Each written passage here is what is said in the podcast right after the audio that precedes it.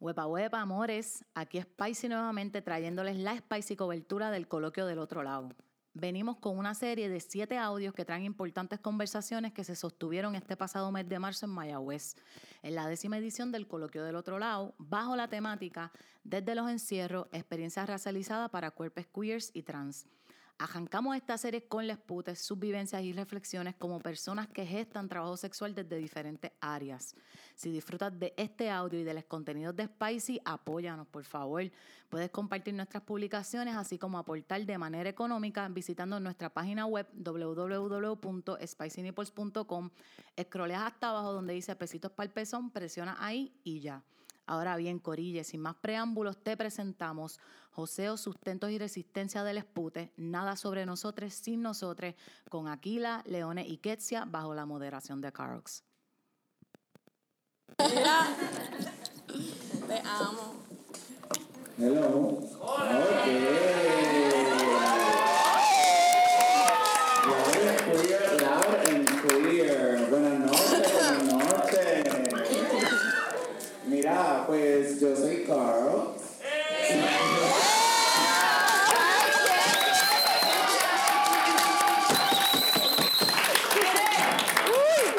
Mis pronombres son ella y ella, ¿verdad? Soy puta, soy trabajadora sexual, que es la que hay. Mira, pues bienvenidos a todas, todes y todos a parte del evento magistral del Coloquio del Otro Lado 2022. Eh, en este evento vamos a estar, ¿verdad? Se, es titulado Joseo, Sustento y Resistencia de Putes, nada sobre nosotros sin nosotros. En la noche de hoy vamos a estar, primeramente, vamos a tener una conversación, un conversatorio, vamos a tener un panel, este, y luego vamos a tener un performance de nuestras invitadas. Este, primero voy a hacer como una pequeña introducción, ¿verdad? Hablar un poquito del tema, este, y luego entonces pasamos a, a, las invitadas, voy a también a presentar, y voy a hablar un poco de eso, de ellas, ahora mismo. Este, Aquila, esta primera persona que está aquí grabando es una compañera de Entre Putex, amiga.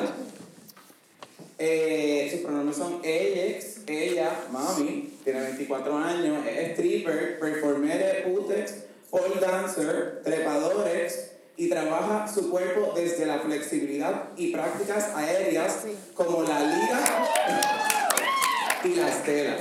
Es integrante y cofundadora de la red de trabajadores sexuales de Puerto Rico entre Putex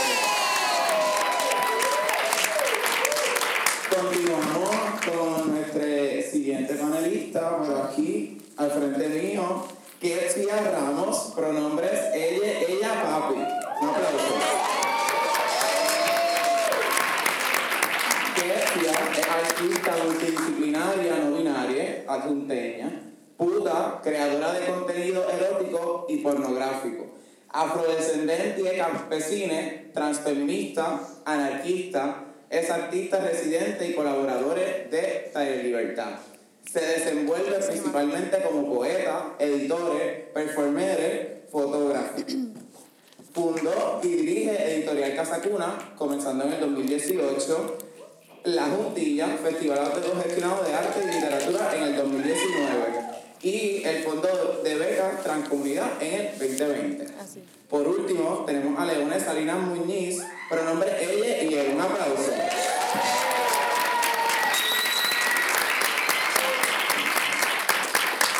Leone es artista performer de trans no binaria, a través del burlesque y el budo.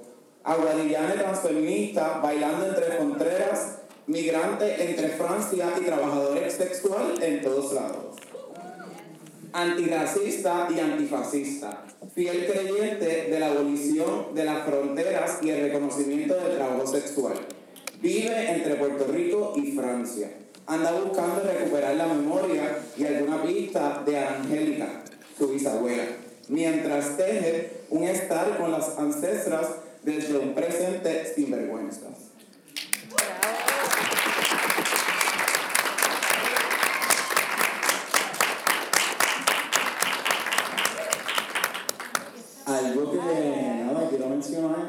antes de, comenzar, esta mesa es autogestionada por las putas, ¿verdad? Estas corazonas que tenés aquí. Y nada, como definitivamente es, son temáticas bien personales, son temáticas, ¿verdad?, bien sensibles y definitivamente van a ser diferentes miradas en diferentes tipos de trabajo sexual. Y si estamos aquí es porque las honramos. Y nada. Quiero que la puta manteca su proxeneta. Quiero que la puta no coma el planeta.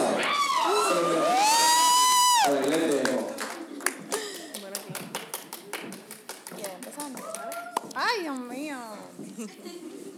Buenas noches. Este, estoy un poco nerviosa, bastante. Pero aquí, gracias a todos por llegarles, en verdad. Esto está bien lleno, no pensaba que se iba a llenar tanto, mentira así.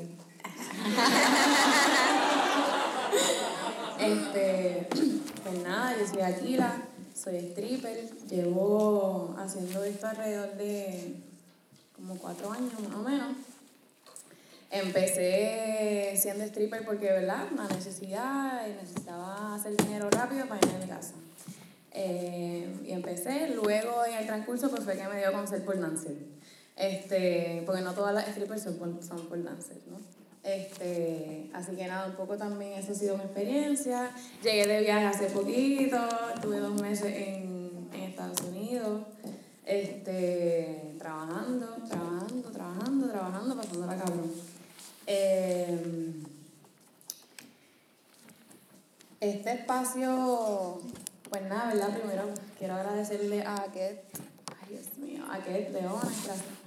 Este, a Ketia Leones por, nada, por apuntarse por esto, este, por el empuje, eh, que también mucha gente que está aquí son parte de ese empuje y, y nada, eso. Introduction. Mía.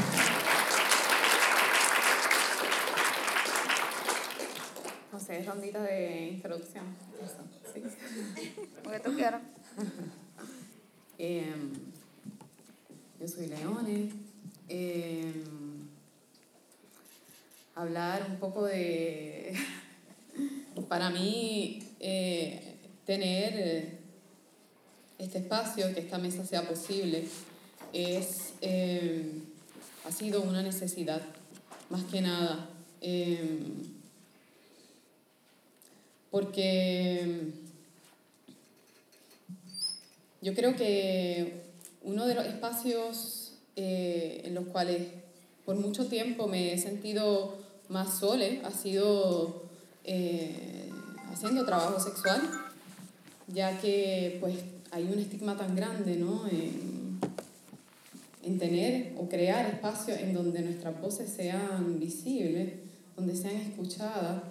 Eh, es realmente eh, eh, parece, pareciera como si tuviéramos que hacer de esos espacios a, a pata y a puño, prácticamente haciéndonos de estos espacios posibles, porque si no es que nuestras voces por siglos han sido,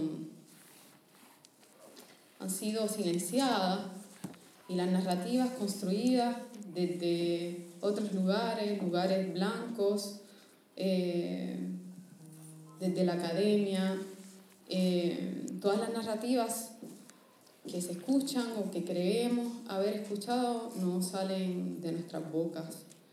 Entonces para mí este espacio es completamente necesario, prácticamente es como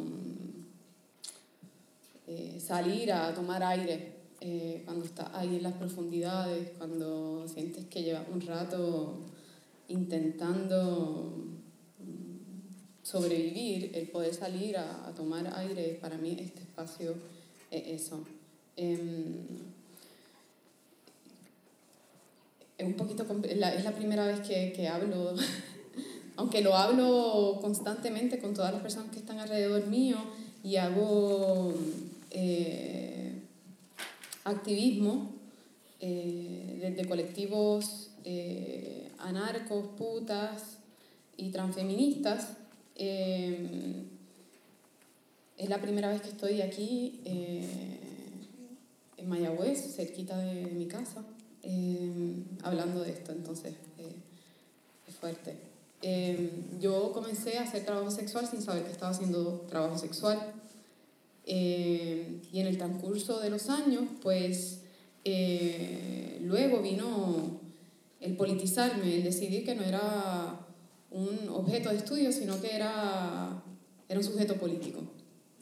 Eh, entonces ya prácticamente 10 años de eso, de hacer un intercambio sexual por, por dinero para pagar la renta, por, por unos libros para poder ir a, a la universidad. Este, en el transcurso de eso, pues, eh, cuando he politizado ya lo, lo que he hecho, He hecho de todo tipo de trabajo sexual. Desde sugar baby, escort, incol, em, todo el tiempo eh, lo que se le dice, full service, que eh, es ese trabajo que, que muchas veces eh, se hace invisible, ¿no? como muchos de los trabajos que, que hacemos dentro del trabajo sexual. Eh, entonces, bueno, pues eso. yo, mis temporalidades son un poco lentas, entonces, eh, pero un poco introducir de, de dónde vengo, ¿no? Eh, y estos últimos años que he politizado lo que hago, pues me ha dado el golpe siendo también una persona migrante haciendo trabajos sexuales en España y en Francia.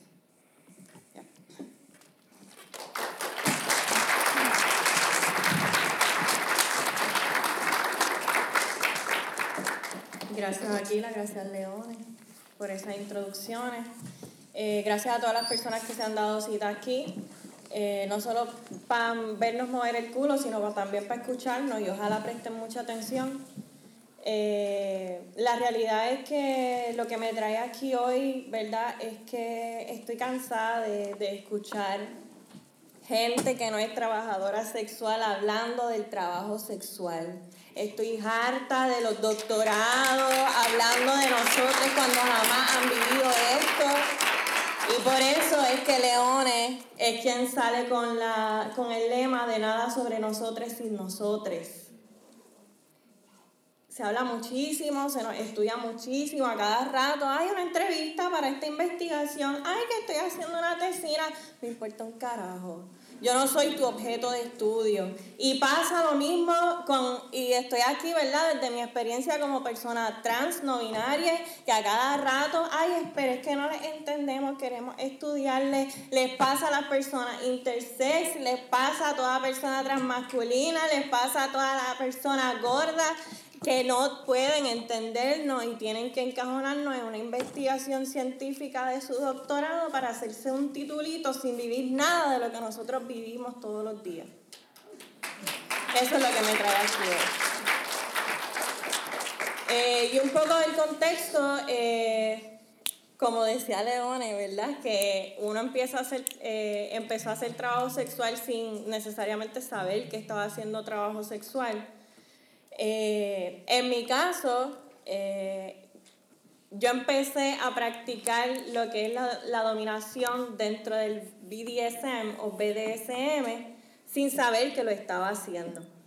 No lo estaba haciendo en un contexto profesional, lo estaba haciendo desde mi vida privada, eh, desde mis relaciones interpersonales, pero dentro de eso había como una relación de la dominación en mis prácticas personales eh, y a su vez también con el tiempo empecé a crear contenido eh, y hacer trabajo sexual desde esa trinchera. Un poco aquí me encanta muchísimo que nuestras experiencias son bien diversas. Eh, claro, nos une mucho la necesidad económica y material que también nos ha forzado a asumir estos trabajos pero que también irán viendo todos los matices que tiene eso en cada una de nuestras experiencias con la conversación que, que tengamos durante la noche de hoy.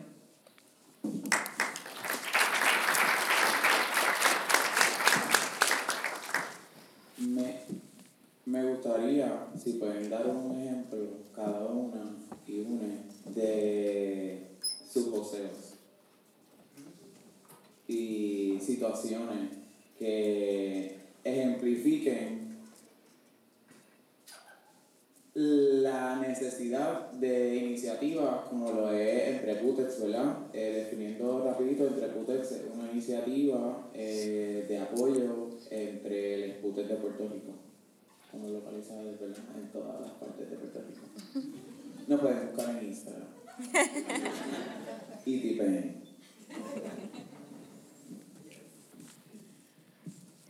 Gracias, Carlos. este, pues nada, un poco más de mí. Este.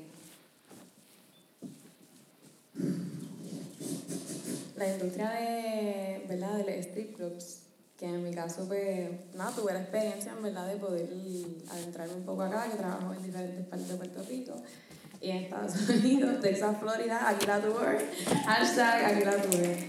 Este, y en verdad es una industria que usualmente se, como se exalta un montón más allá de, o sea, no necesariamente desde mi humanidad, sino desde, desde la perrería, de que una está como dándola toda, moviendo el culo, el joso, la chavo, chavo, pero en verdad es bien desgastante, ¿verdad?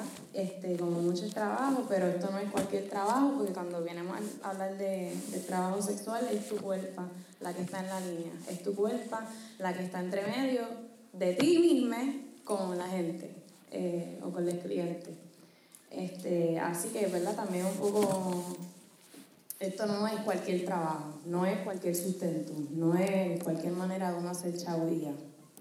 Eh, ¿verdad? Que dentro de todos mis matices y lo que ha sido mi experiencia, este, pues trabajar en un strip club, estar en un espacio, ambiente, que tú no importa un carajo, básicamente, ¿verdad? Tú estás como siendo este bolígrafo, caminando en contra del mundo, porque entonces la gente te quiere bocear, porque la gente no te quiere pagar tu chavo a ti, entonces quieren tocarte, te quieren hacer las nalgas, te quieren jalar el pelo, te quieren dar nalgas, que lo hacen eh, entonces tenemos a los staff, que ahí están los DJs, los bartenders, los guardias de seguridad, que también, ¿verdad? Van a intentar, ellos, o sea, la industria funciona, que ellos también tienen una propina de esas ganancias que uno se hace, que ellos no tienen ningún tipo de contabilidad, somos nosotras mismas.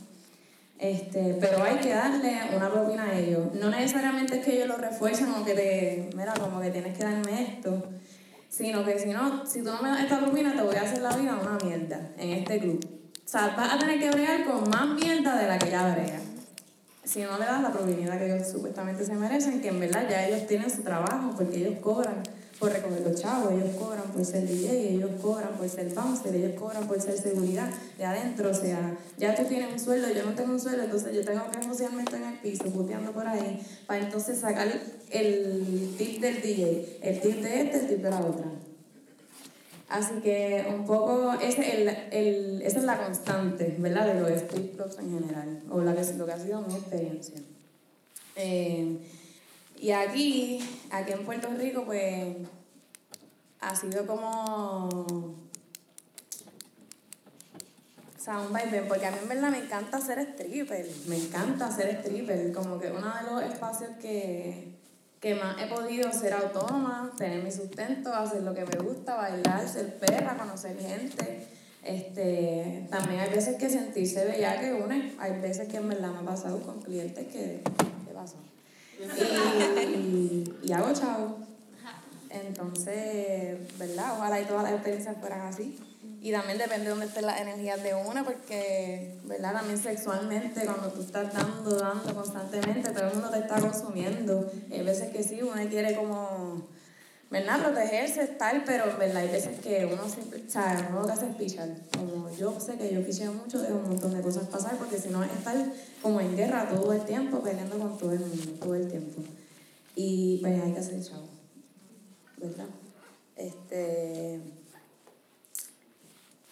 voy a pasar. No, nada, sin cierre.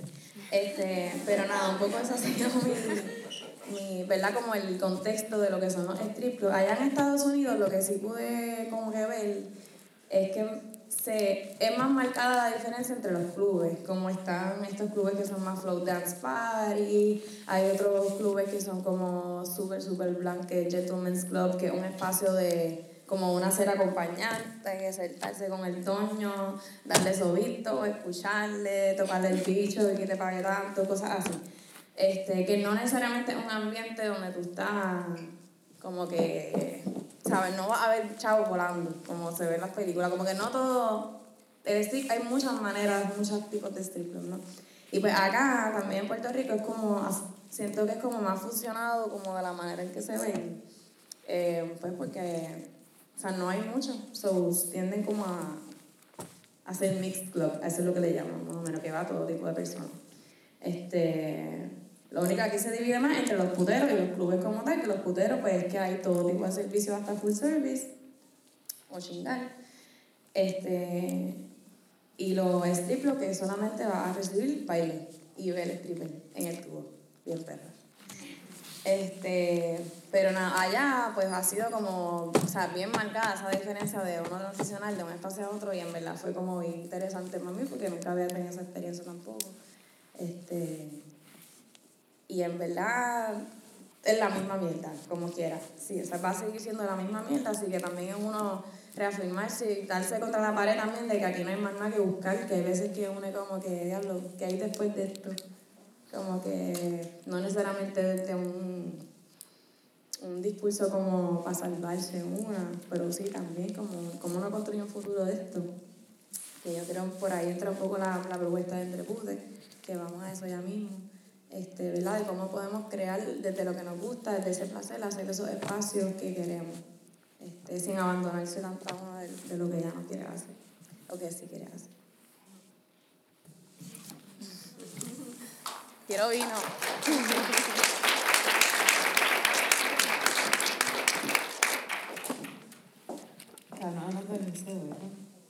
José Ferro. En el museo. Eh, pues, pues yo comencé eh, de universitaria, eh, como les dije antes, pa, porque es que los, libros para ese entonces estaban caros. Yo no me puedo imaginar cómo tienen que estar ahora. Este, y si el costo de vida para el 2008, 2009 era ya para un estudiante eh, pues complicado, ¿no? Eh, diciendo esto sabiendo que hay mucha gente que, que ni puede llegar a la universidad. Eh, pues entonces, pues fue un poco como, como algo que sucede un, un intercambio este, con una persona que era muchísimo mayor que yo, eh, que era una persona también pues que transitaba espacio universitario y, y así comenzó realmente el museo y yo no, no, no me di cuenta, ¿sabes? no me di cuenta que lo estaba utilizando para poder ¿no? llegar a, a poder gestionar los estudios, toda la cuestión.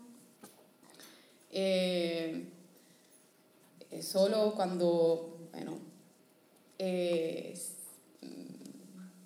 me voy a España a estudiar, que, que, me doy cuenta que, pues, que está bien dura la cosa, el dinero que tenía se iba muy rápido, estaba en una situación también con una, una situación de, de, una relación que también eh, violentaba mi, mi, existir, pongámoslo así, tenía el dinero para estudiar y de momento ya no tenía dinero.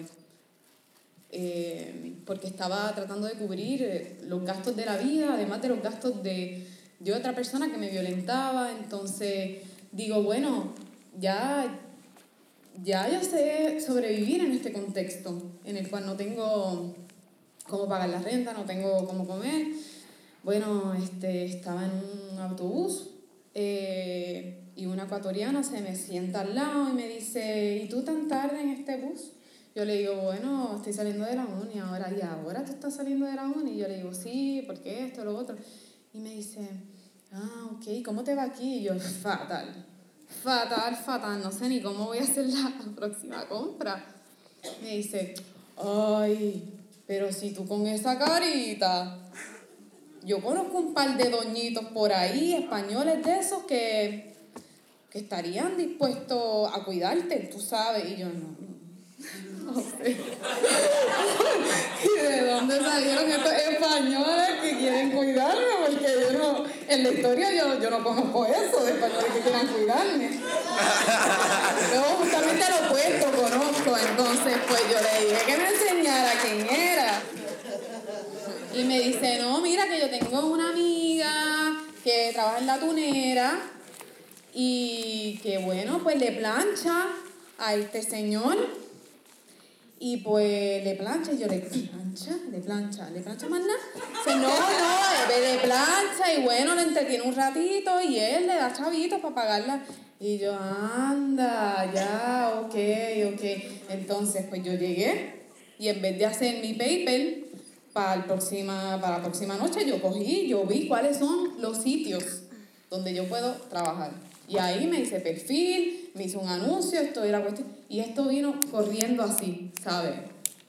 Y ya, ¿sabes? De, de un día para otro, la idea, entre la idea, la acción, eh, ya estaba, ya estaba pasando, ya eh, estaba haciendo compras, estaba haciendo compras, estaba pudiendo imprimir eh, los papers, estaba pudiendo pagar el, la renta. Y, y, no, para mí no fue, no, no era, para mí nunca ha sido dinero fácil, ni ha sido dinero rápido, ni nada. Las horas que yo le tengo que meter a esos anuncios, las llamadas que yo tengo que recibir y escanear qué tipo de persona me está llamando. Prepararme para ir a verlo, mira, eso es, son horas y horas y horas y horas de trabajo. Y lectura también, porque tú llegas a un lugar y tú sientes una cosa que te dice, mmm, no entres por ahí. Y yo digo, mira, ahora cómo voy a pagar la renta, pues si no entro por ahí me quedo cortite. Yo digo, bueno, pues, ¿qué hago? Lo siento, entro por ahí y trabajo y regreso para poder pagar la renta, para poder hacerme la comprita o no entro. Entonces, las violencias también que uno encuentra son reales. El problema para mí ha sido que esto no es, no, no es trabajo fácil, no se da rápido y además de eso, es que es invisible. Entonces, ¿en dónde yo puedo decir, ah, pues tal cosa? Porque cuando yo salgo a trabajar y yo regreso y yo me quiero dar un baño, yo no tengo mucha gente que me diga, ay, ¿cómo te fue el trabajo? ¿Sabes? Desde que yo estoy haciendo trabajo sexual, cuando yo trabajaba en el mesón o trabajaba en otro lugar, pues me decían, ay, ¿cómo te fue en el trabajo? Y yo decía, pues, hermano, qué sé yo, se me quemaron los tostones, se me quemaron las papas, tú sabes.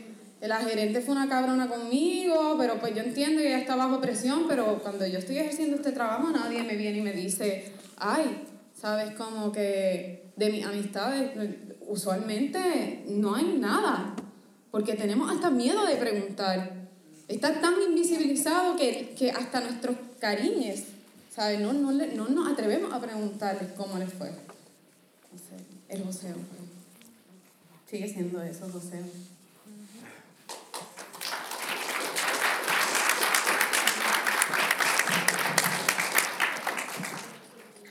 Y verdad, por la línea de que esto no es dinero fácil, eh, desde la pandemia, que dio el boom del OnlyFans, que todo el mundo cree que eso es abrir la cuenta y como dice la canción, 10 mil pesos en el día, se lo depositaron al PayPal y ya, se fue y se compró el carro nuevo. Quisiera yo, o sea, quien tenga los 10 mil pesos aquí, que me los mande. Porque está cabrón. Eh, Suerte que, por decirlo así, yo he, yo he juntado, mi práctica artística siempre ha estado mezclada con lo erótico, siempre he estado escribiendo bellaquera, eh, siempre he sido una bellaca. Y yo dije, llegó el punto en el que yo dije, diablo, si yo estoy haciendo esto gratis, ¿por qué no cobro? Eh, además de que eh, es un trabajo que me ha facilitado dentro de mis diversidades funcionales yo poder tener un ingreso, que eso tiene mucho que ver en mi caso, en mis condiciones de vida, en mis contextos de, de precariedad, de desplazamiento, de el contexto campesino del que yo vengo, o sea, y, y esto es bregar con una violencia y un trauma familiar religioso. O sea, yo vengo de un contexto donde toda mi familia es testigo de Jehová. Yo soy la persona de la que nadie quiere saber. Eh, entonces, es, tanto para desenredar que, que no sé ni cómo empezar a hacerlo para... Y podríamos estar aquí haciendo, teniendo estas conversaciones, no solo hoy, mañana, una semana, porque es mucho para desenredar. Eh, en mi caso, ¿verdad? Pensándolo así como un día normal en mi joseo es levantarme a las 7 de la mañana, ya yo ahí tengo que prender el teléfono, estar pendiente, alguien me escribió, eh, alguien me está pidiendo un contenido, custom content, pues entonces yo tengo que estar dando precio, cotizando, eh, recibiendo el revolú de dick pics que me mandan sin solicitar. Y gente que quiere hablarle a uno, a a uno contenido gratis porque cree que son tan bellos y tan hermosos que uno se va a enamorar de ellos y ya, y yo le voy a mandar todo y ya me voy y me mudo contigo. Lo va a hacer de gratis. Eh, es eso, es hacer todo el contenido, es buscar la forma de ir eh, esquivando los algoritmos y las censuras de las redes sociales que por enseñar un cantito de la nalga, ya me están tumbando la cuenta, me han tumbado como 10 cuentas de Instagram, como 10 cuentas de Twitter, como... Entonces, eh, toda mi vida la he vivido así como, ok, una cuenta nueva de Facebook, una cuenta nueva de Instagram, vamos allá a construir de nuevo todo el, el tráfico que ya tenía, quiénes eran los clientes que tenían esta cuenta vieja. Y así todos los días, todos los días eh, está cabrón, está cabrón. Más hacer el contenido, más editar, más, espérate, me vine, no se grabó, tengo que darle otra vez como, espérate, se me llenó la memoria, tengo que estar editando el video y dale, lo subo acá. Entonces, como eh, es importante de construir esta retórica de que es trabajo fácil, de que es trabajo rápido, de que ya fuiste al otro día y, y te trepaste en el tubo porque ya, ya claro, quisiera uno que de un día trepaba en el tubo ya te sabes hacer mil maromas, que de eso puede hablar aquí la...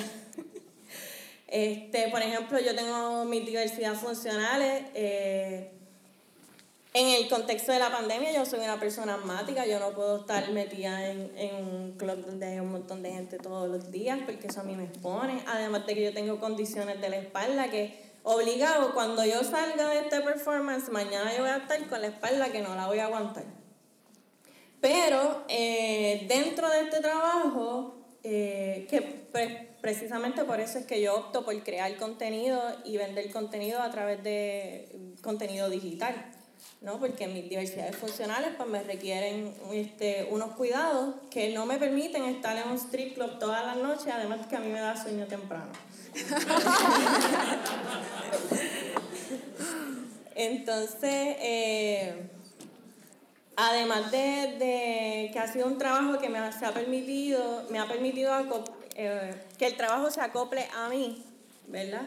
Eh, yo decido a quién le vendo y a quién no, y, a quién, y porque también están los cabrones que te compran el contenido y van y lo revenden y lo publican por todos lados y te hacen el porn revenge. Hay gente que se contacta con tu familia, te busca, te setea, te, o sea, yo he conocido trabajadoras sexuales que han cogido su contenido, han ido a sus sitios de trabajo profesionales y la han puesto por el piso, así como tratando de, de, de que le quiten sus trabajos. Y ha pasado que trabajadoras sexuales han perdido trabajo en oficinas porque ha habido gente que simplemente le tiene tanto odio de que es una puta que va a su trabajo y hace que le despidan. Y, y es una, una, de hecho, una reflexión que tuvimos mientras estábamos conversando en preparación para el panel, es que nos aman por bellacas, pero nos odian por putas.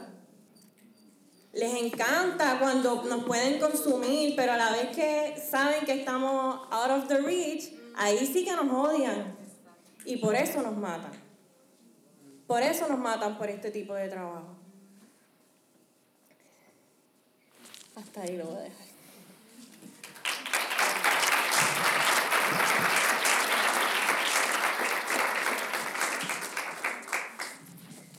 Este, ese último quote que dijiste, apúntelo.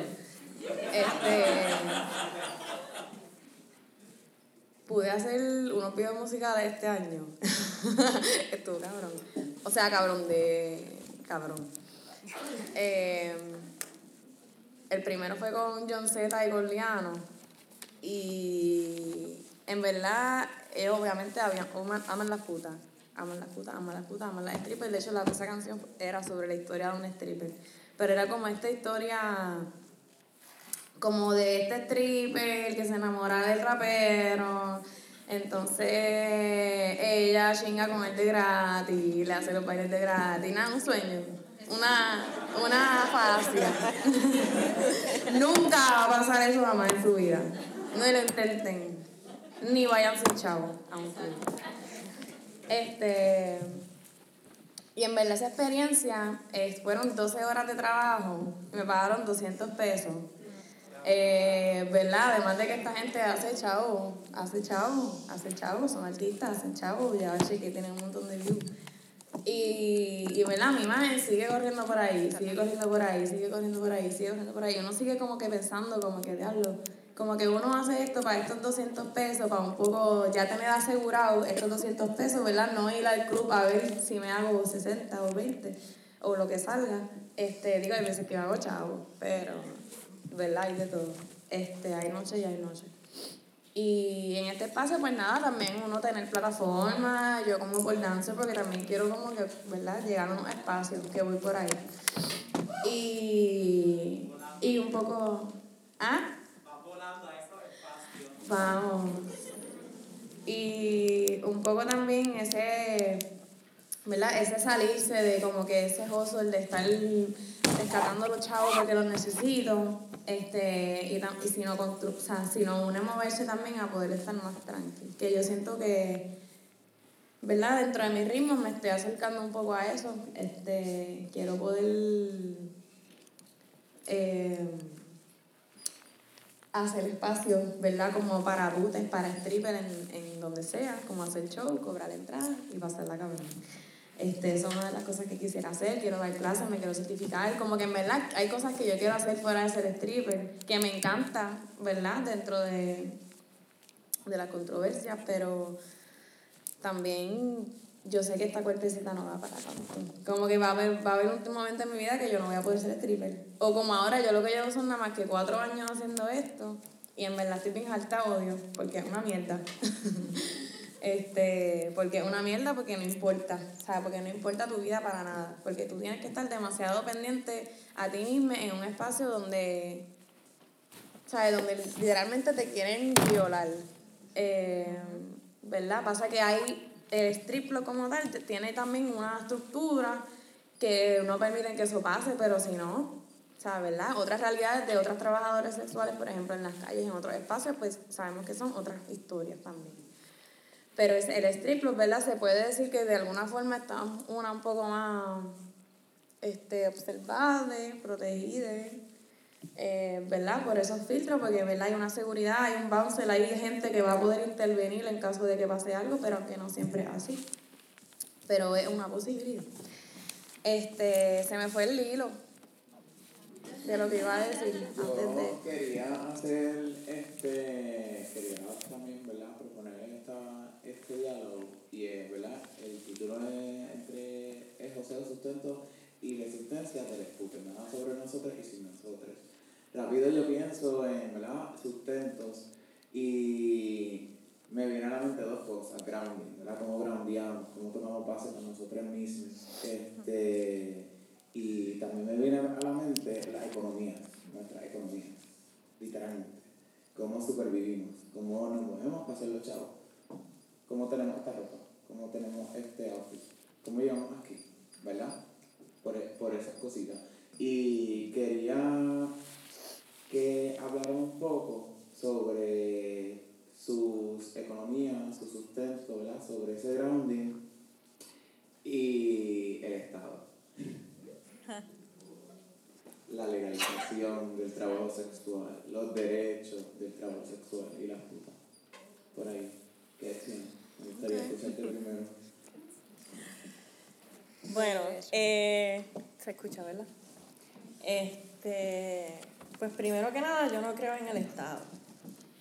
Eh, hay que empezar por ahí. De hecho, mañana, mañana es el Día Internacional de los Derechos de las Trabajadoras Sexuales. Yo me pregunto qué derechos.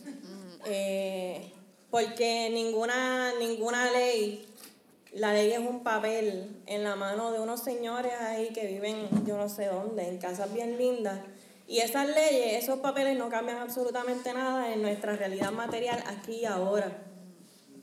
Eh, puede ser que, de hecho, vamos a poner un ejemplo concreto.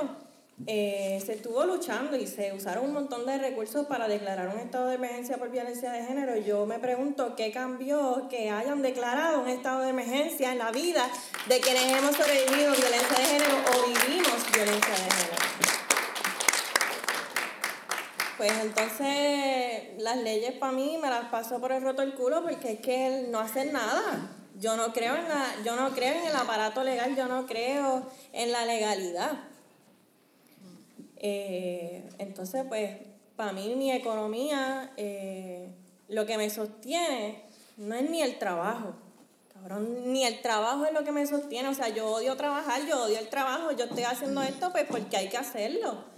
Pero la realidad que lo, lo que me sostiene es esto estas dos personas que están aquí, es mi jayaera, eh, es lo que yo me disfruto dentro de hacer este trabajo. Esa pequeña parte que me puedo disfrutar y que hago para mí, porque mira, me veo bien perra, me veo bien cabrona. Y pues esa es la parte que me sostiene. No me sostiene ningún billete, no me sostiene, no, no, el trabajo no me sostiene. Entonces, pues, eh, la realidad es que el trabajo sexual es uno de mis trabajos, porque además de eso yo soy artista, además esto es un proyecto eh, para sostener a otros artistas y otras comunidades. Eh, o sea, más cojo otros trabajos de diseño gráfico por el lado de edición y otras cosas. O sea, que mi, el trabajo sexual es una pequeña parte de lo que yo soy. Eh, entonces, también para mí lo que me sostiene es el amor, el pensar que, algún día nadie tendrá que hacer esto por obligación. Que si alguien desea hacerlo porque les haya, pues qué cabrón, pero la realidad es que hay un montón de gente también que lo está haciendo pues porque, como estábamos hablando, es lo que paga la renta, es lo que lleva comida a la mesa. En mi caso es lo que se ajusta dentro de a mis diversidades funcionales, que coño, también está cabrón porque lo que estábamos hablando, yo he visto en las redes sociales, yo he visto DOMs que se hacen, qué sé yo, 10 mil pesos en un día, super chilling, sí, hay esos casos. Yo he visto trabajadoras sexuales que hacen un millón al año, super chilling. Eh, pero ese no es el caso y hay que quitarle el glamour ese que se le tienen a las trabajadoras sexuales de que, ah, sí, nos estamos hallando todo el tiempo bien cabrón, estamos forras de chavos. No, la realidad no es así, o sea, y no es lo mismo ser una puta en Nueva York con sugar daddies blancos de estos que tienen grandes compañías, a ser una puta en un monte viviendo en hormiguero ahora mismo. Eh, que, que sugar daddy yo me voy a conseguir aquí si todos estamos pelados. o sea, es la realidad.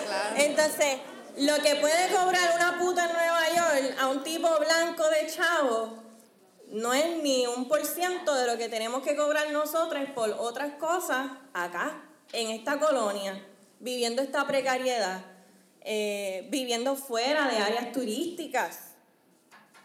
Eh, porque también eh, en el área metropolitana, pues sí, tú puedes llegar a un striclo y hay un montón de gringos que vienen, como que, ah, las latinas, las caribeñas, las boricuas, con el fetiche. Y ojo también con el fetiche de las personas negras de aquí. Las personas negras caribeñas, las personas afrocaribeñas. Eh, y entonces, pues ahí todo se empieza a entrecruzar y es como, como uno se siente entre hay una evidente hipersexualización de cuerpos negros por el racismo. Y entonces, pero hipersexualizarse en el stage es lo que le deja chavo. Y es lo que le permite sobrevivir. Entonces, pues hay, hay tanto, tanto entrecruces, porque por ejemplo yo soy una persona no binaria, yo tengo un lado masculino bien predominante, pero yo me tengo que hiperfeminizar todo el tiempo para hacer este trabajo. Porque si se dan cuenta de que tengo un pelo en la chiva, ya ahí como que, diablo, no, qué asco, qué sé yo. Entonces hay una vivencia de las personas trans en el trabajo sexual que no es la misma tampoco de las mujeres cis, porque es una profesión bien feminizada. Sí hay personas masculinas y hombres que también hacen trabajo sexual, claro, pero es una profesión bien feminizada. Entonces, pues, en, en esto tres personas aquí no binarias que nos tenemos que hiperfeminizar para estar en este performance, en esta profesión, pues también provoca un montón de choques a nivel personal con uno, con cómo uno se siente, con, hasta con la disforia que le da a uno mirándose al espejo, eh, con las partes que uno tiene que negarse de sí para estar en el trabajo. Eh, porque, por ejemplo, hay veces que yo quisiera mostrarme más masculina, pero a la vez eh, yo soy el producto que estoy vendiendo digitalmente cuando creo el contenido. So, yo todo el tiempo tengo que ser eh, como, no sé, como, como algo intangible, es que algo imposible porque uno no puede ser ese producto perfecto que siempre se muestra todo el tiempo. So, sí, es, un, es un, un oficio lleno de muchas contradicciones. Leone, me acuerdo que hace como un año eh, yo participé de, de, un taller que tuviste que se llama Hablemos de la putafobia. Este, y ahí yo aprendí, ¿verdad? Estamos hablando del Estado, de la economía y estas cosas. Ahí yo aprendí que en Francia hay asamblea de putas, ¿verdad? Y esto, esto viene del Estado, sindicatos. ¿Nos puede comparar un poco, ¿verdad?, el contexto de Francia con el de Puerto Rico y tu experiencia con ella. Em, entonces, eh, es muy interesante cómo se, cómo se, bueno, hay diferentes maneras de organizarse, ¿no? Desde, desde el trabajo sexual. Eh, en Francia hay, hay colectivos y hay sindicatos. Este,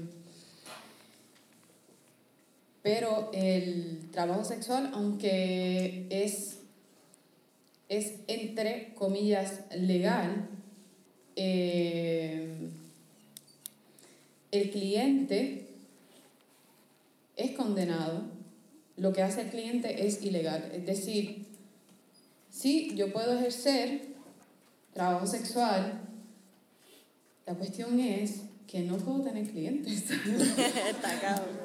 Entonces, dentro de ese contexto es interesante porque, por ejemplo, si yo voy a trabajar y Aquila me lleva a trabajar y me deja en la casa del cliente y me dice, Pichi, te busco en dos horas. Pues, ¿qué pasa? Que Aquila es mi proxeneta. Porque Aquila me llevó a la casa del cliente. Entonces, el organizarse entre putas tampoco es legal. Por ejemplo, si yo voy a trabajar y yo tengo un apartamento y en mi apartamento es que yo recibo mis clientes y Aquila viene a traerme comida o yo le doy chavo a Aquila para que me haga una compra, Aquila es mi proxeneta. Entonces, si en ese apartamento en el cual yo decido trabajar, yo le digo a Kets, Kets, vamos a trabajar juntos porque así, cuando tú vayas a atender clientes, yo puedo estar velando a que todo salga bien. Pero en ese caso, yo soy el proxenete de Kets. ¿Qué ha pasado con esas leyes? Es que que al fin y al cabo, como dice Ketz, es que el Estado no, no, no nos protege y no nos va a proteger porque el Estado está fundado para no protegernos. Em, la cuestión de, de, esta ley que hay en Francia, que, que realmente es reciente, es del 2016 si no me equivoco, eh, que se ha copiado de, de los modelos nórdicos, em, realmente lo que hace es que, bueno, ya no, no nos podemos juntar, no nos podemos cuidar entre nosotros, em, lo que hace es que nos vulnerabiliza y hace que nos escondamos. Es decir, bueno, ¿sabes? Si yo voy a trabajar, entonces pues tengo que estar pendiente a que el cliente pues esté cómodo también, tengo que poner la necesidad del cliente primero antes que la mía, porque es que yo lo que estoy haciendo no es ilegal, pero al ya tener un cliente, eso es lo que no es legal. Y eso nos empuja a eso mismo, a estar más soles, más invisibilizados, eh, eso en comparación con Puerto Rico, que no es legal y es criminalizado, de hecho. ¿Sabe? El problema con la cuestión de las leyes es que todo sea mezclado. El discurso, el discurso de, el abolicionismo es, eh, está fundado en la misma historia, está, es un, un discurso histórico. El abolicionismo es un discurso histórico creado por hombres blancos, para salvar esa blanquitud de esas mujeres que son madres, como decía, hoy estábamos con, con Mabel y Mabel hablaba justamente de esto en su ponencia. Em, el problema es que estas leyes o estos modelos no nos protegen para nada, ¿sabe? Todo se mezcla, entonces el discurso del tráfico, el discurso de la trata y el discurso del trabajo sexual, todos se mezclan entre uno. Claro, todo esto son opresiones. Bajo mi bajo la manera en que yo, yo he podido eh, pensarlo, yo, mm, ¿sabe? Estoy clarísima de que son opresiones eh, tejidas con otras opresiones, em, pero la cuestión es que bajo todo este discurso abolicionista siempre terminamos en el silencio, porque todas las leyes que se han hecho, hasta lo que se le llama la decriminalización bajo el Estado, no nos sirve, porque siempre nos va a poner en peligro de alguna u otra manera, porque es que nuestra misma, nuestra mera existencia es un problema hacia todo lo que tenemos generado eh, y todo lo que hemos entendido que son, son los cuerpos. Justamente nuestra existencia reta ese imaginario, ese imaginario de ser, de, de, de claro, de, de tener estas cuerpos que no, no, son posibles meter en las cajitas que ya están eh, preestablecidas. De hecho, hablando de la legalidad, de las leyes, de la economía y toda la cuestión, a mí me encanta citar a putas. ¿sabe? Yo últimamente digo, bueno, yo voy a, voy a hablar de algo, voy a escribir algo. Mm, no, no, no, ¿sabes? Yo voy a citar a otras putas, voy a citarlas directamente. Y de hecho, Linda Bourne, eh, Linda Sánchez, que es una trabajadora sexual migra, eh, sudaca, eh, dice que la única manera de tener un contrato indefinido de trabajo como puta es casarse en el matrimonio. Y yo doy fe que es así. Es así. Nunca yo he trabajado más que cuando estuve casada. Nunca. Entonces realmente son el, la el mismo concepto de familia que tenemos, heteronormada, monógama, cristiana, que son los espacios donde las mujeres hacen más trabajo sexual. Y el problema es que no es solamente que, no estamos hablando ni solamente de la esposa, es que estamos hablando de todas las mujeres y todas las personas feminizadas, todas las personas femeninas, todas las personas que, que salen de, de, de, la heteronorma y de la, del género binario. Todos estos cuerpos son esos cuerpos que hacen el trabajo sexual. Entonces, en donde menos seguros estamos realmente dentro de la familia. Entonces, Estado y familia es lo mismo, ¿sabes? Ya bueno, voy a parar.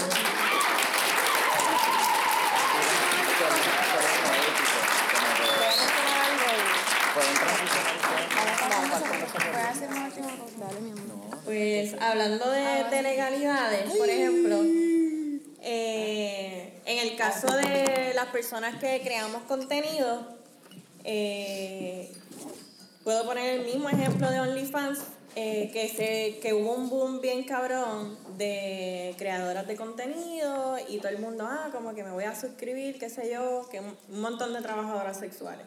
Pero entonces ahí vinieron a guisar las, las tipas modelos, este, estas bien reconocidas, con unas plataformas bien grandes, eh, que eso fue otro papelón. Pero que a fin de cuentas, después que OnlyFans gana un montón de tráfico y un montón de gente se suscribe en, en masa, gracias al a las trabajadoras sexuales, de momento empiezan a anunciar, le vamos a tumbar el guiso. Ya que tenemos una base bien cabrona de usuarios, entonces ahora las vamos a echar para el lado. Y eso es lo que pasa con todo. O sea, incluso eh, mujeres, mujeres sí y mujeres trans y mujeres negras, en la mayoría de los movimientos sociales eran trabajadoras sexuales. Hablemos, por ejemplo, de, la, de las mismas trabajadoras sexuales, Marsha P. Johnson, mujer trans, Silvia Rivera, ambas eran trabajadoras sexuales. Y así hay un montón más que si nos ponemos a mencionarlas aquí no terminamos y hablan de ellas como poetas, como activistas, como todo, pero no te atrevas a mencionar que era trabajadora sexual. Entonces, eh, nada, eso por un lado y por lo otro que como que me fui un poquito del hilo, eh, empezaron las compañías de tarjetas de, que procesan pagos a través de internet, ya sea Mastercard, PayPal, Cash App, eh, Venmo, todas estas eh, plataformas de manejo de pagos. Si yo recibo un pago que diga algo que nada más sugiera que ese pago fue por un trabajo sexual, te tumban la cuenta, te bloquean y ya no puedes recibir pago. O sea, literalmente te trancan las formas de tú recibir dinero por tú vender un nude, por vender un video. Y si ellos se enteran de que es por, casualidad eso. Entonces, eh, otra, otra cosa. Quiero, poner un ejemplo. Dale. A mi Banco Popular me cerró mi cuenta porque tenía muchas transacciones peligrosas. Solo quiero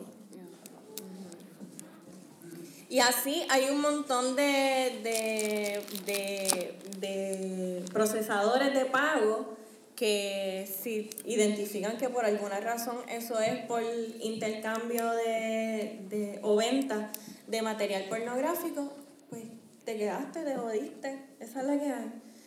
Eh, igual las redes sociales, o sea, yo he tenido 20.000 cuentas que he tenido que hacer con 20.000 emails y todas, de alguna forma, me la banean siempre. Todas. O sea, censurada y sin enseñar nada y aún así la censuran. Entonces, yo me pongo a ver y me da mucha curiosidad que de momento yo veo estas modelazas blancas, bien cabronas, en unos gistros bien chiquititos y tienen unos tráficos y unas cantidades de seguidores inmensas. Pero entonces voy a mis otras compañeras de trabajo sexual negras y bien poquito tráfico y están bien buenas y bien poquito tráfico. Y yo aquí hay algo.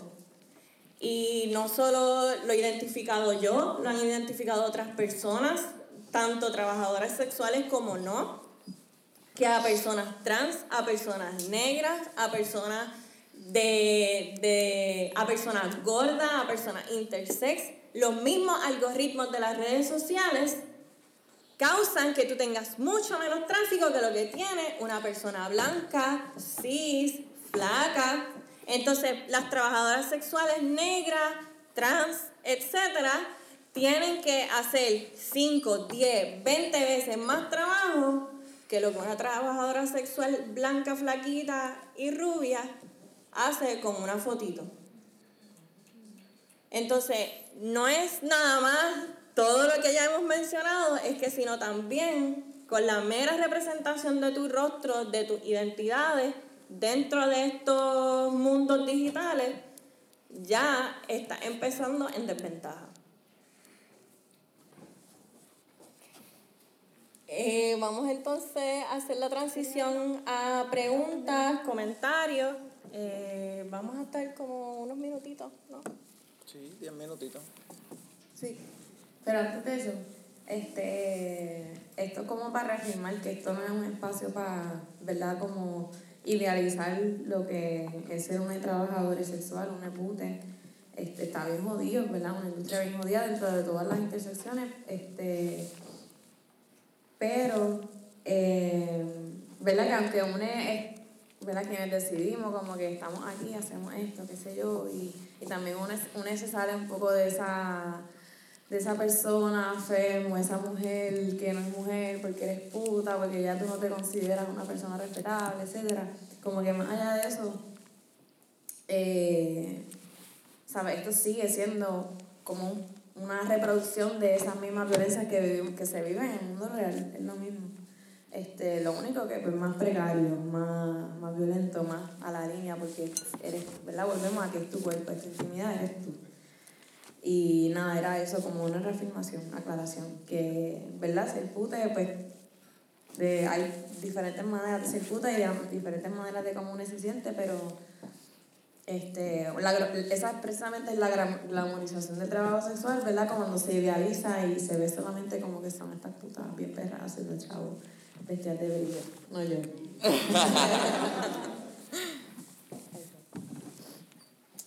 Mira, pero un fuerte aplauso a las putas.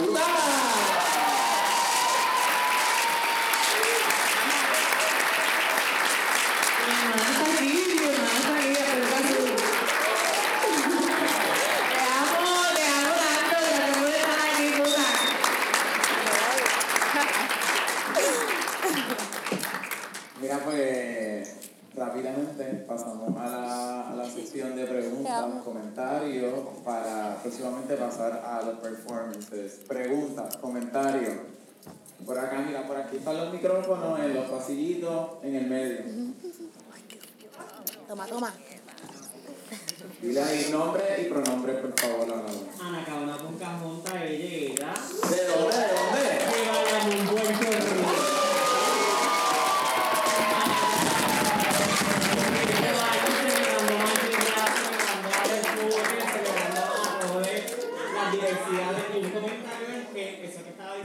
Ketsia, estas personas blancas con sus fotitos, a lo mejor no le está pasando a la persona que está consumiendo su foto, pero hay alguien, una industria pagándole. Y cuando es de esta manera, que realmente las personas y el tráfico llegan a ti por estar mostrando tu cuerpo, por estar dando la poda, por el bikinincito chiquitito, este, realmente es por eso que te están pagando al final del día. Y como este sistema, ¿verdad? Y el Estado eso lo permite, pero no lo permite que tú intencionalmente quieras hacer el intercambio, ¿verdad? Del servicio por el dinero. Así que eso está bien up.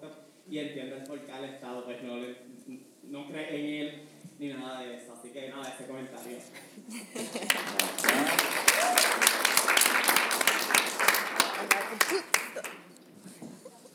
Hola. Muy bonito verle, hola, soy Naru de las Fuentes Díaz, ella, ella. Mi pregunta va dirigida a quien la quiera responder, la pueden responder todos. Este, obviamente hemos visto como muchos movimientos eh, feministas. Hay muchas feministas que se llaman radicales y consideran que tanto el trabajo sexual como la pornografía son inherentemente malas.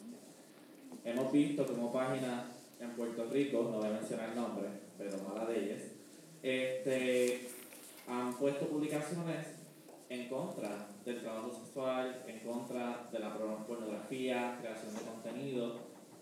Y nada, mi pregunta es, ¿cuál es su punto de vista con relación a esto? Si piensan que hay tal cosa como pornografía ética, si piensan que hay tal cosa como ¿verdad? un trabajo sexual digno, ético, eh, en donde no necesariamente represente algún tipo de explotación a las personas, eh, o, a- o, bueno, no, no voy a decir a las mujeres, ¿verdad? Siempre se fijan estas personas en las mujeres y reducen todo a vagina y pene en estos análisis, pero mi pregunta a eso. Pues, lo hablamos aquí entre nosotras, así, entre nuestra mente. Y, este, y yo voy a contestar la pregunta. Este,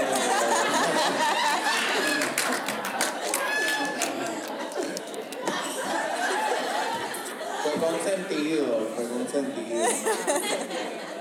Telepatía. No, ¿verdad? Y aunque yo no he hecho pornografía, ¿verdad? Estoy, estoy bastante adentrada en el tema y rápido este, pienso en dos cosas, ¿verdad? Rápido comparar para poder definir este, o describir. Definitivamente pienso que la pornografía tradicional perpetúa un cojón de violencia, perpetúa la cultura de la violación directamente. Eh, son escenas y es contenido que es totalmente para idealizar. Es, una, es un sueño. Es totalmente hipersexualizado. No es nada de real. Bueno, si tú quieres hacer eso, pues hazlo, ¿verdad? Como que si tú puedes sacar esa leche así, con cojones, o botones, pues si te gusta, pues hazlo, ¿me entiendes? Como que si te viene y así mismo te escuchas así gimiendo y qué sé yo, pues, pues dale, ¿verdad? Eso es lo tuyo. Pero, ¿verdad? Animales sociales, humanos, personas que sienten, que padecen, este, bajo la pornografía, la post-porno, ¿verdad? El término, o la pornografía feminista, eh, nos planteamos escenas donde justamente se enseña la- las conversaciones, se, se habla sobre consentimiento, se habla sobre qué es lo que tú quieres, tú quieres que yo te domine, tú quieres que yo sea sumisa, tú, qué es la que hay, ¿me entiendes? Y obviamente también como bien real, no, no es toda esa movie de la movie, justamente. la movie. Así que por ahí, te aclaré la pregunta. ¿Alguna otra? Yo, yo quisiera añadir, eh, ¿verdad? En esta pregunta de si existe el trabajo sexual ético. Eh, pues mira, para mí ningún trabajo es ético, muerte al trabajo.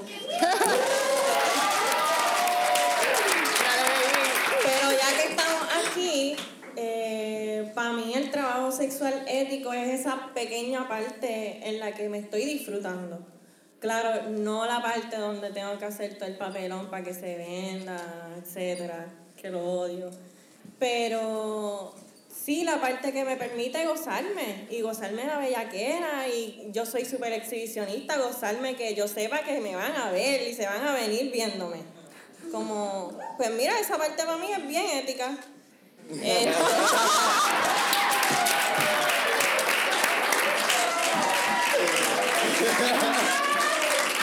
y precisamente eh, es una de las razones por las que he mostrado tanto interés en el BDSM porque a pesar de que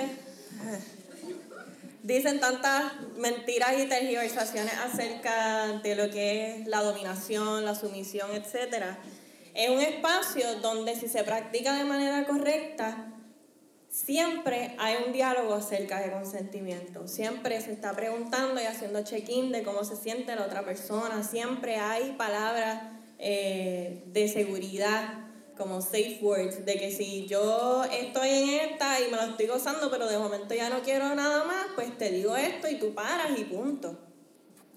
Y de hecho, eh, eso fue una de las cosas, yo aprendí acerca del consentimiento primero con el BDSM en vez de con cualquier teoría feminista en cualquier libro.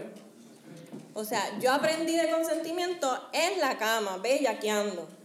Eh, y lo digo también como sobreviviente de violaciones y de agresiones sexuales.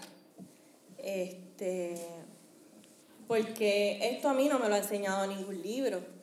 Esto, de hecho, si lo leo en un libro, digo, ¿qué carajo están diciendo?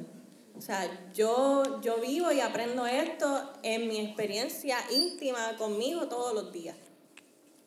Y para mí esa es la parte que yo puedo decir eh, que no es opresivo para mí.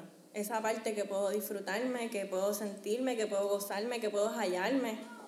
Eh, así que, nada, eso.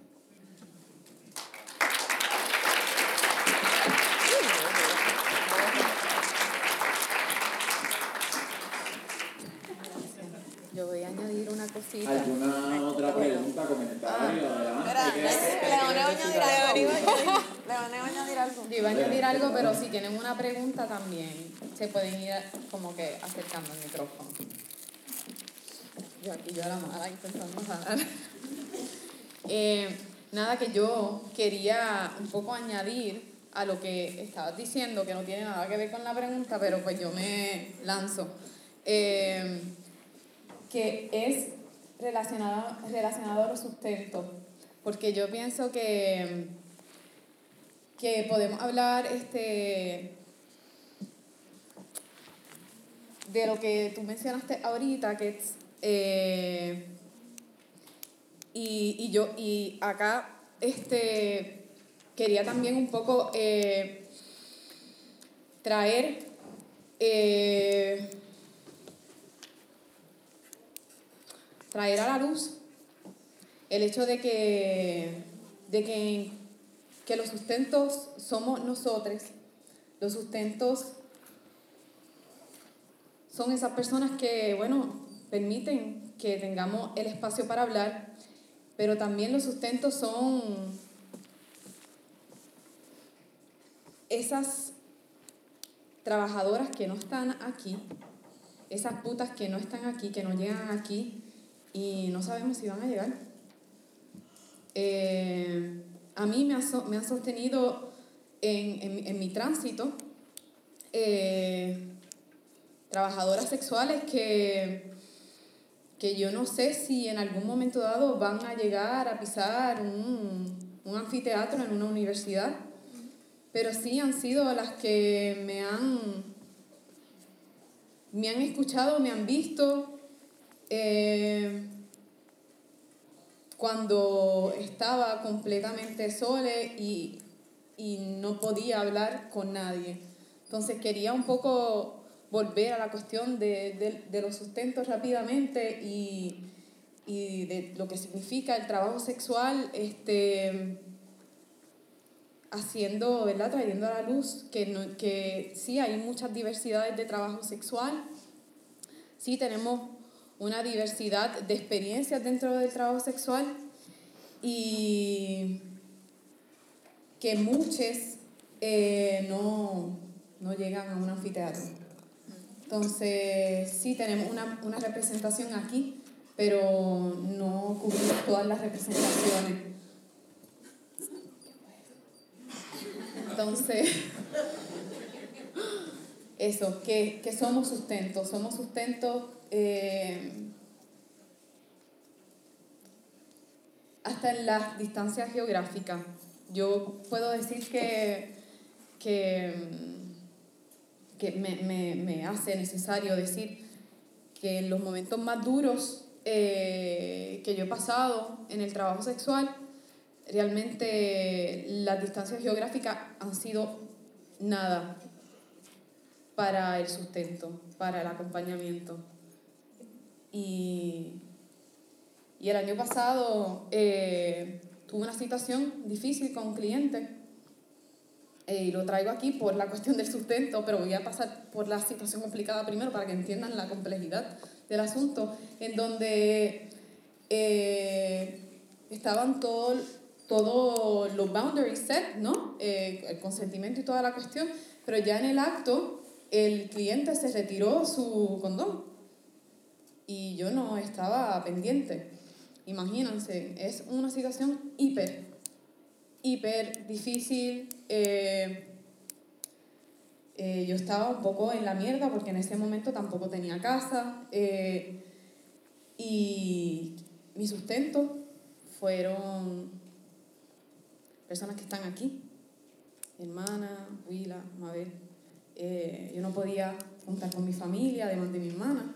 Mis padres no saben a lo que me dedico. pero mi grito llegó hasta eh, me acuerdo que fue una, una conversación así muy, eh, muy rápida eh, y el sustento llegó, o sea, el acompañamiento llegó. y sí, es, es, un mundo que, que, es complicado, que es opresivo, no es, como decíamos, no, no, es, no es glamuroso, de hecho, es por eso que queremos que se nos escuche nuestra voz para quitarle ese velo, esas narrativas que no son de nosotros. Eh, pero ese ha sido el sustento, el hecho de, de una conversación, de decir, mira, ¿qué, qué es la que? ¿Sabe qué necesitas? ¿Cómo te puedo ayudar? Yo sin poder verbalizarlo y, y ya sentir ese sustento. Entonces creo que es súper importante el hecho de que nos tengamos. Y no solamente que nos tengamos, sino que también tengamos aliados que nos permitan, no que nos permitan, sino que nos hagan el espacio para que no tengamos que hacer ese espacio a pata.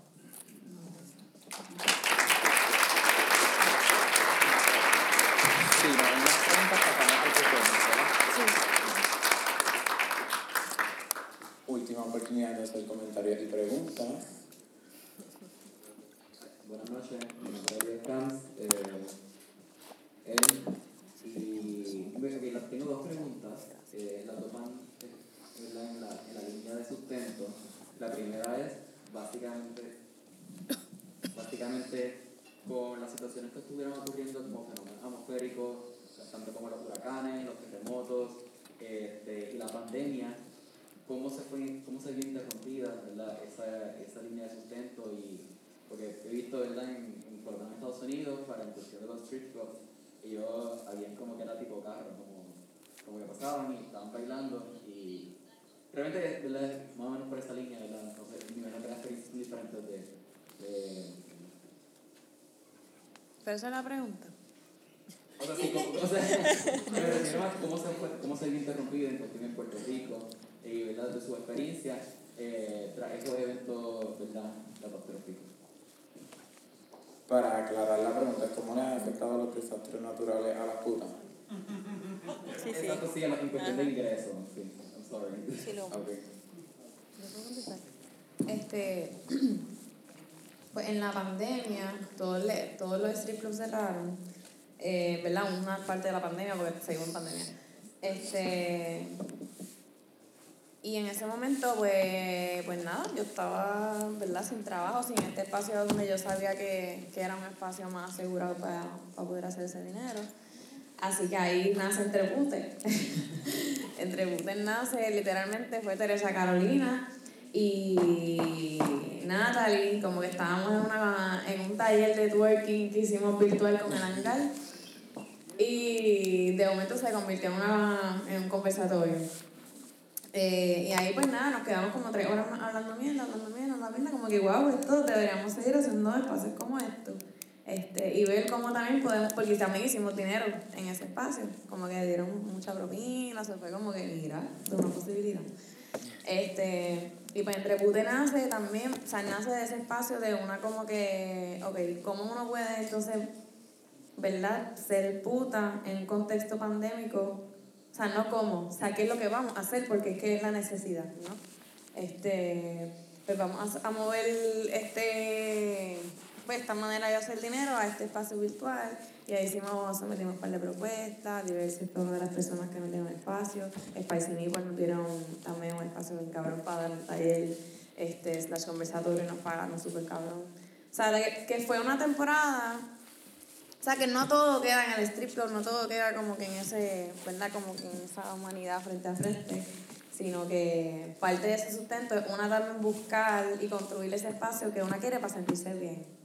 Este, diríamos, más allá del hustle, como que, más allá del hustle y del dinero, sino cómo puedo hacer esto que me gusta y sentirme bien. ¿Cómo puedo hacer esto que me gusta y sentirme bien? Quiero hacer esto hoy, dale, voy para allá. Querer hacerlo en verdad. Eso es lo que ellos, esa es mi sueño, es mi sueño. Este, y nada, entre no sé ahí como que en la pandemia, y pues sí, obviamente el, el ingreso no es lo mismo, al menos para mí. Eh, en ese momento no fue lo mismo, fue mucho menos. Pero pues uno tiene sus clientitos por el lado. ¿Y qué pasó? Vamos allá, qué sé yo, esto, nos encontramos, uno hace encuentros también, que mucha gente pues eso era lo que estaba haciendo este, o muchas strippers, era lo que estábamos haciendo eso, haciendo encuentros, eventos privados, etc. Son nada para, todo va a seguir. Incluso, o sea, entre puté, ahora mismo nos hemos organizado a tal nivel que tenemos una propuesta, vamos a decir. So, las putas se están organizando. Las putas nos vamos a comer el planeta.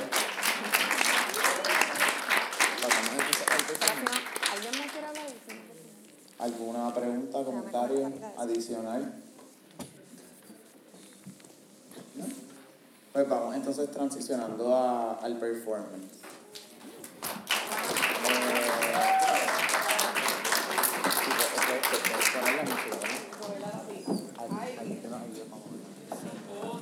¿Alguien nos puede ayudar con mover la mesa y, y la silla, por favor?